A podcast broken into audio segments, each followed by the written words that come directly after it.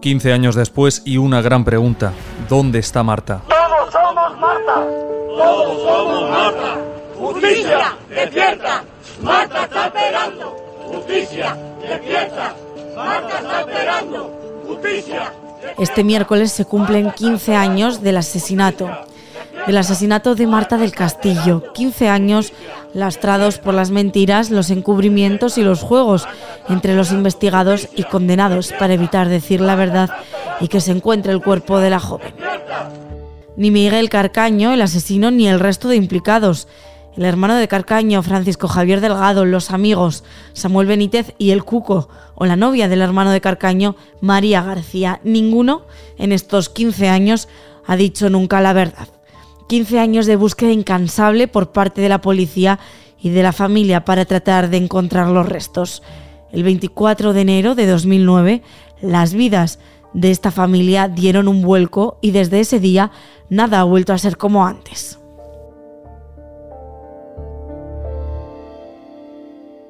Vamos a hablar de lo último de este caso con Nacho Abad, periodista y criminólogo especializado en sucesos. 15 años después, la familia, sus amigos, sus seres queridos siguen con la misma incógnita que ese 24 de enero de 2009. ¿Dónde está Marta?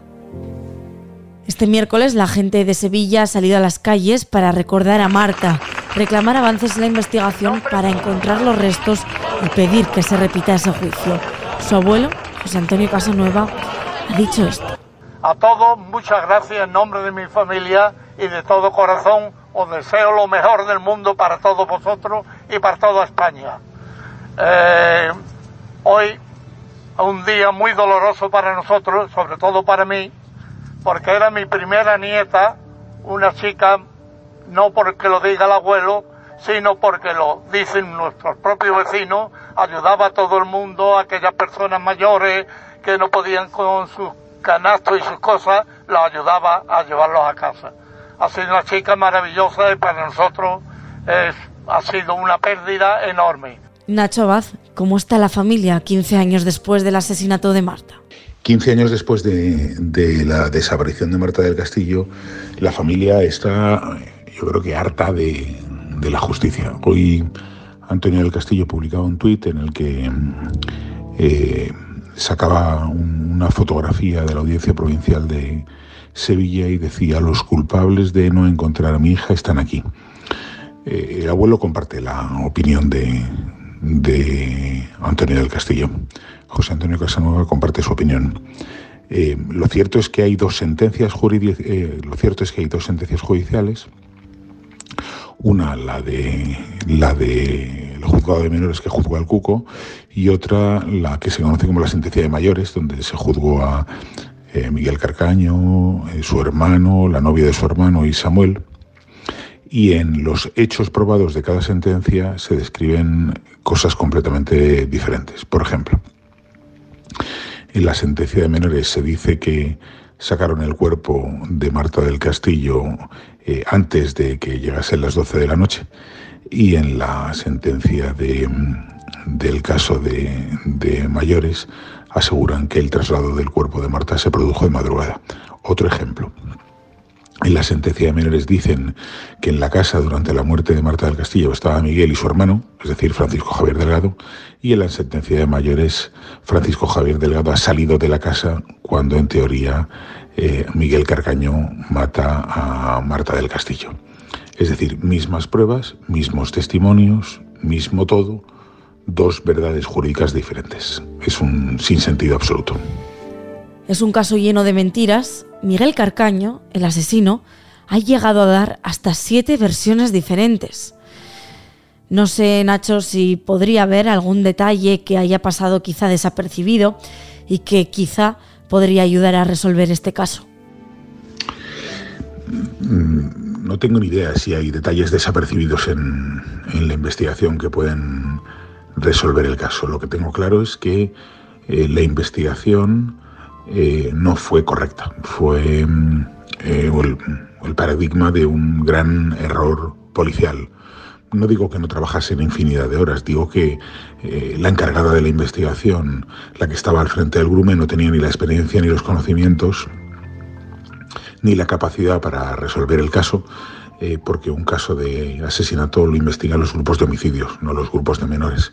Eh, y no digo que no dedicase tiempo a la investigación, sino que no consiguió resolverlo porque, en mi opinión, eh, se cometieron innumerables errores durante la instrucción. Lo que sí es cierto es que estos últimos días hay novedades en el caso porque hay un nuevo informe de la empresa Lazarus que ha revelado hasta seis nuevos posicionamientos del móvil de Carcaño, aunque eso sí, no se ha podido detallar la hora ni la fecha exacta en la que estuvo el teléfono en esos lugares que han aparecido. Sin embargo, para la familia es muy importante que se analicen también los móviles del resto de personas que fueron cercanas a Carcaño, a este caso, porque ahí podrían encontrarse pistas nuevas, aunque ellos estén absueltos. Así lo ha dicho el abuelo de Marta pedimos a la justicia que se siga investigando todo lo que queda por investigar, sobre todo la clonación de esos teléfonos que, como decía mi compañero, eran fundamentales para saber exactamente dónde está el cuerpo de Marta. Nacho, ¿qué es lo que sabemos a día de hoy? A día de hoy sabemos que, que la justicia ha establecido que hay un solo culpable, que es Miguel Carcaño, hay un encubridor que es el Cuco y tres personas que nada tienen que ver con el crimen, que son Francisco Javier Delgado, hermano de Miguel Carcaño, María García Mendaro, su novia, y Samuel Benítez, amigo de Miguel. Sin embargo, si, si, si tú hablas con Miguel Carcaño, Miguel Carcaño te dirá que su hermano fue quien mató realmente a Marta, que fue su última versión, la última versión eh, que ha dado y la dio después del juicio.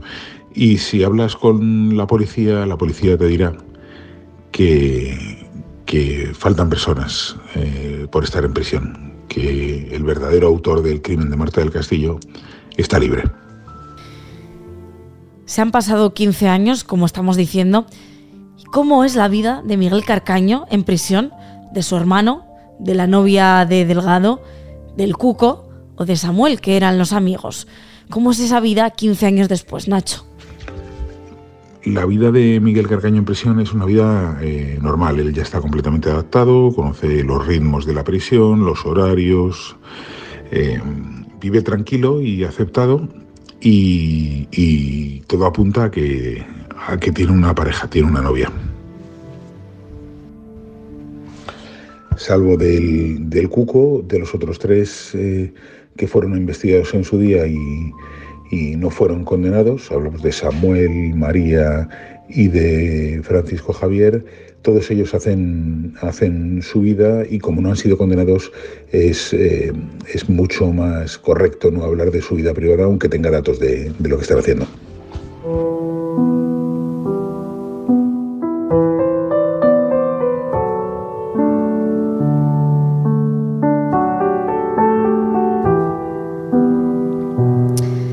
Día de hoy todavía hay muchas incógnitas encima de la mesa, faltan muchas cosas por saber. El cuerpo de Marta se ha buscado en hasta 70 sitios diferentes, pero nunca se ha dado con el cuerpo. Todavía queda esa pregunta, esa gran pregunta encima de la mesa, ¿no, Nacho? ¿Dónde está Marta? La policía, la justicia han sido incapaces de dar respuesta a una petición de la familia de eh, Marta del Castillo no han encontrado su cuerpo. 15 años después, el caso sigue sin resolver, no se ha encontrado su cadáver y eh, Antonio y Eva no han podido eh, llevarle flores a una tumba.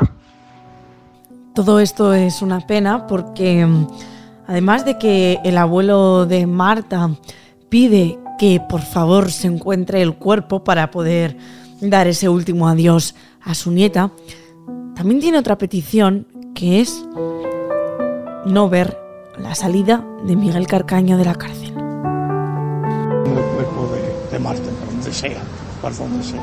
Es lo que queremos, simplemente.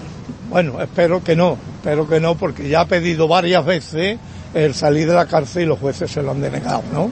Y entonces, bueno, yo posiblemente me vaya ya antes que salga este individuo de la cárcel. Porque ya con la edad que tengo, son 87 años para 88, yo creo que ya poco me queda de vida.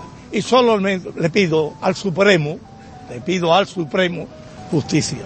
Pero al Supremo que tenemos todos, el de arriba, el que nos ajustará el día de mañana, nos hará justicia. En eso sí confío.